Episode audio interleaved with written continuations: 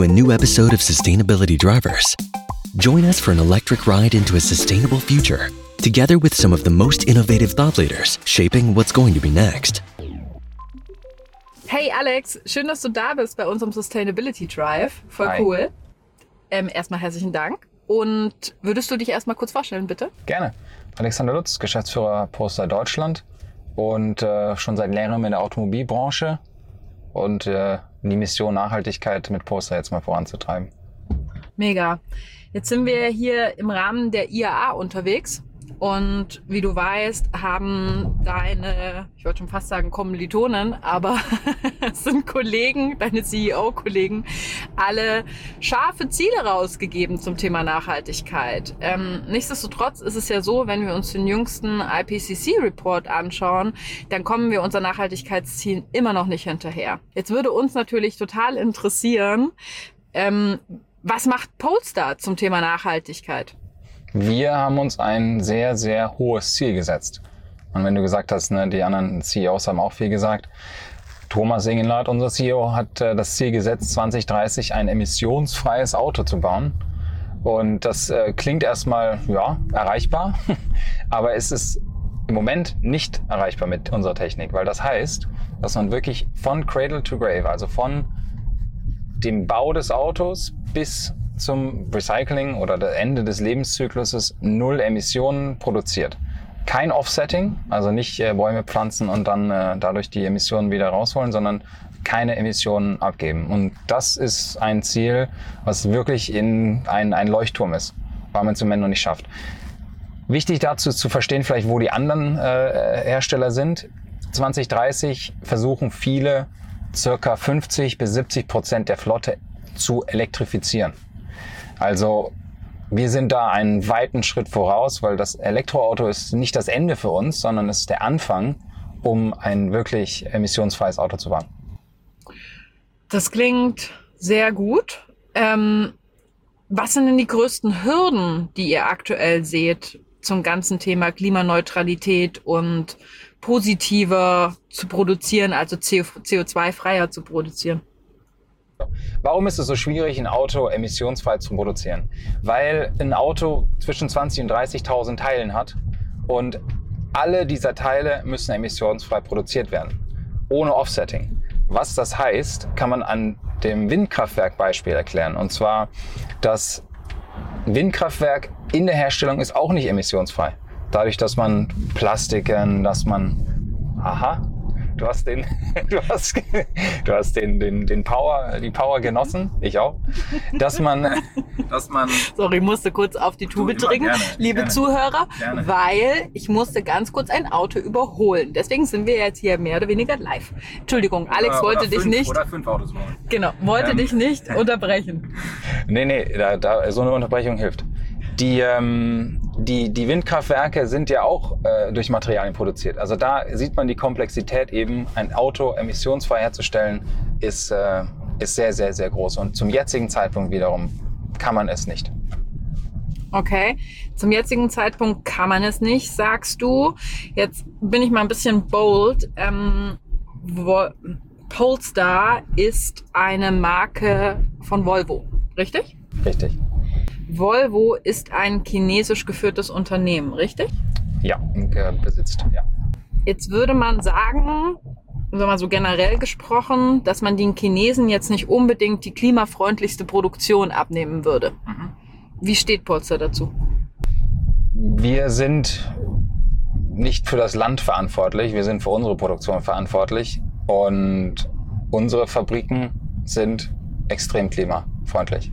Wir haben in Chengdu, also wo Poster 1 äh, zum Beispiel gebaut wird, sind wir die klimafreundlichste für, äh, Fabrik in, in China und wurden auch ausgezeichnet mit Preisen, also zum Beispiel dem LEED-Preis. Das ist äh, von einem amerikanischen Non-Profit, der sich die Energiefreundlichkeit von Fabriken anschaut. Und da haben wir den höchsten Standard erreicht. Also auch dort 100% erneuerbare Energien werden eingespeist. Ich kann nur empfehlen, da mal vorbeizufahren. Also wenn man es nicht erlebt hat, wie die Chengdu-Fabrik aussieht bei uns, dann ähm, versteht man es nicht. Ne? Das, ist, das ist selber eine Erfahrung zu sehen. Äh, auch, auch das Design, auch äh, wenn wir sagen, wir sind eine Marke, die auf Nachhaltigkeit nach, äh, und Design den Fokus legt, dann sieht man das in jedem Touchpoint. Und Chengdu ist da nicht anders. Jetzt habt ihr nach außen von der Brand Perception eine sehr cleane Wahrnehmung. Sprich, wenn man bei euch auf der Homepage ist, wenn man sich das Design eurer Autos anschaut, ähm, es ist meines Erachtens nach alles sehr designy, sehr fancy, ähm, sehr clean. Mhm. Nochmal zum Thema Nachhaltigkeit zurückzukommen. Das Thema Nachhaltigkeit besteht ja nicht nur aus dem Environmental Impact, sondern auch aus Themen wie Social, also das heißt Menschenrechte. Ja. Warum sieht man immer nicht die handelnden Personen dahinter? Also auf eurer Homepage zum Beispiel sehe ich nice Images von Sportlern, von gut aussehenden jungen Menschen. Ich sehe aber nicht die Menschen wirklich, die dafür stehen. Also du meinst die, äh, die Personen in der Fabrik oder? Richtig. Ja. Genau.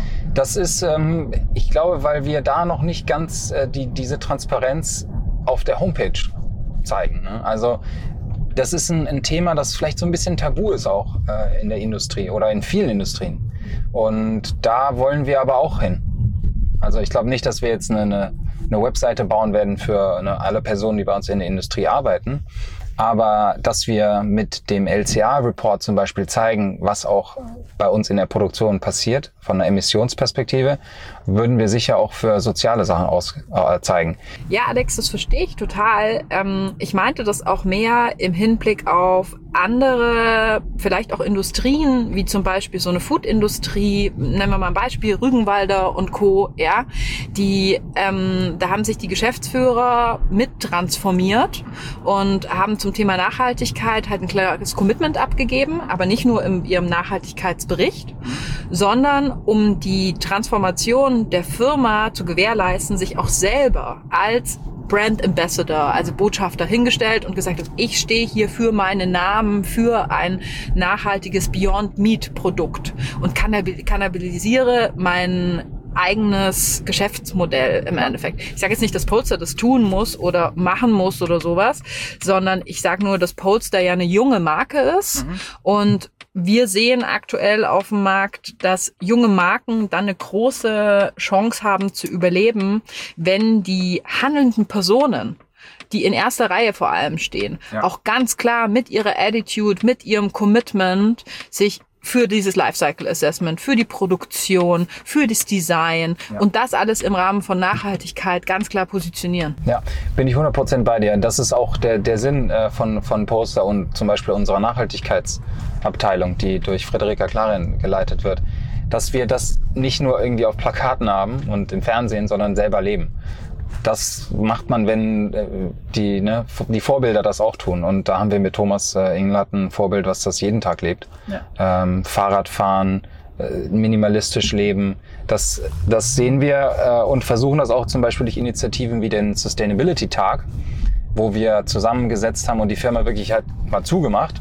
Und wir haben uns überlegt, was können wir tun, um mehr nachhaltig zu leben, also auch im täglichen Leben, nicht nur äh, im Office, sondern auch zu Hause. Und da sind schon ein paar interessante Ideen rausgekommen, also auch jetzt hier für Deutschland spreche ich zum Beispiel, dass wir die ähm, bei Autos, die eingepackt werden für den Transport, diese Verpackung recyceln.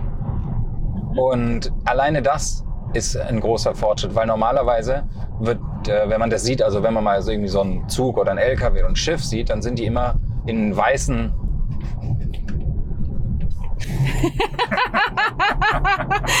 Sorry, das, ich musste kurz, liebe ähm, Zuhörer, ich musste kurz auf die sogenannte Blue Lane oder auch Yellow Lane der IAA wechseln. Und da musste ich kurz ein bisschen auf die Tube drücken, deswegen kleine Interruption hier. Ich finde es toll. Also, äh, wenn ich jeden Tag mit dir fahren könnte, würde ich es tun.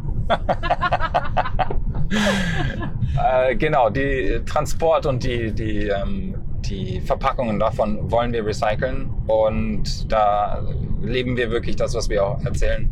Denn äh, man kann das, man muss das zusammenführen. Ne? Also Work-Life ist in der Nachhaltigkeit vereint bei uns. Und wenn ich richtig gelesen habe, dann arbeitet ihr ja auch sehr partnerschaftlich mit jungen Startups zusammen ähm, und probiert da auch ein neues Ökosystem aufzubauen. Kannst du dazu noch ein bisschen was erzählen? Ja, äh, wir arbeiten mit einem Startup zusammen, der heißt Circular. Und der ist sehr wichtig, um bei uns durch Blockchain zu monitoren und tracken, wo Materialien herkommen und dass man auch genau sieht, welche Person hat was getan. Das ist sehr, sehr schwierig. Äh, wir machen das nur für, für, für, wenige Materialien, weil einfach der Rest im Moment noch sehr schwierig zu tun ist und auch das Investment von Zeit sehr hoch ist. Wir wollen aber dadurch zeigen, dass man das sehen kann und eben doch rausfindet, wer arbeitet wo, was für, was für Personen werden dadurch ähm, beeinflusst. Und ich glaube, das wird sich durch unsere Firma ziehen, weil wir sind selber noch ein, ein Startup. Wir sind zwar, wir haben zwar sehr viel Erfahrung durch Volvo, bald 100 Jahre, aber wir sind immer noch ein automobiler Startup. Und da wollen wir natürlich mit intelligenten neuen Startups weiterarbeiten und Circular ist, ist einer davon, um, um Nachhaltigkeit und äh, im Multilevel Supplier zu, zu tracken. So, Alex, wir sind am Ende unserer Fahrt fast. Ähm, jetzt noch eine persönliche Frage. Und zwar, weil du bist ja eigentlich so ein richtiger Automotive-Experte, wenn ich mir deine Vita anschaue. Was würdest du dir wünschen fürs Jahr 2030, sprich in den nächsten zehn Jahren, was sich in der Automobilbranche ändern muss? Ganz ehrlich, wir müssen in die Nachhaltigkeit. Fertig. Und wir müssen runter von diesen typischen großen Riesenmeetings, alle im Anzug, äh, hierarchisch und das ist so und das, was die Industrie halt früher so dargestellt hat, ne? dieses typische, das ist jetzt der große Chef, der 250.000 Mitarbeiter verwaltet und wir müssen in die neue Zeit, wo es eher in Silicon Valley geht und, und man sich normal unterhalten kann auf allen Levels, wo die Kommunikation so direkt ist, wie schnell. Die ganze Industrie muss einfach in das, in das 21. Jahrhundert gehen, mehr oder weniger, und nicht diese 1960er, 70er Jahre leben. Nachhaltig, effizient, minimalistisch. Und deswegen bin ich auch äh, bei Poster, ne, weil wir das so leben. Jeder kann mit jedem sprechen über alles, Nummer eins. Wir haben nicht mehr riesen Meetingräume, wo 100 Mann reinpassen oder Mitarbeiterversammlungen mit 100.000 in Stadien oder sowas, weißt du, das. Nee. Das heißt, wir setzen nicht auf Silos, sondern auf Partnerschaften? Ja, auch generell, dass du einfach, dass alle Personen in der Firma zwar individuell bleiben, aber an, an einem Strang ziehen. Und dass Vorbilder Vorbilder sind. Und das auch leben und nicht diese unerreichbaren, unantastbaren Managern in, in glatten Anzüge irgendwie. Weißt du, was ich meine? Da, da, das, wir sind da, also das wünsche ich mir wirklich. Wir sind auf dem Weg, das muss ich auch ganz klar sagen, aber wir sind noch nicht da. Weil es diese, diese Corporate Culture ist einfach tief in der Automobilindustrie drin. Gelder ne, so benutzen, um groß zu sein und diese riesen Autoshows. Das ist alles schön und das ist alles gut, aber eigentlich authentischer zu sein als Menschen vielleicht. Das, das würde ich mir wünschen. Cool. Spannende Impulse. Vielen, vielen lieben Dank ähm, für die Offenheit, die Ehrlichkeit, die Transparenz. Wir wünschen Polestar und aber vor allem auch dir alles, alles Gute und hoffen, dass wir dich bald mal wieder von A nach B bringen dürfen. sehr, sehr gerne. Vielen Dank an dich und vielen Dank für das sehr gute und auch schnelle Fahren. Super. Bis dann.